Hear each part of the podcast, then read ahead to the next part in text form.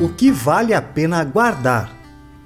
Digitalizamos documentos, multiplicamos fotografias digitais e filmes até o limite da capacidade de celulares e computadores.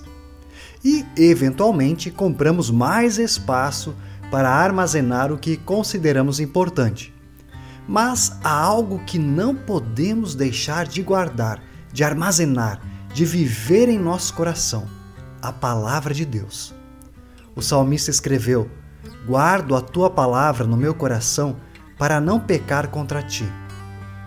Sim, ao ouvirmos Deus falando sobre Sua vontade e sobre o seu amor, sobre o seu poder e sua graça, sabemos que, mesmo que percamos as fotografias do passado, temos o futuro garantido por causa de Jesus.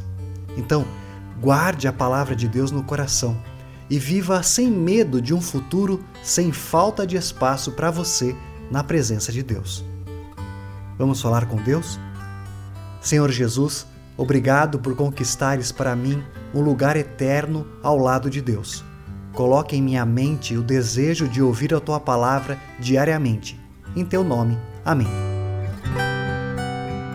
Mensagem de esperança da hora luterana.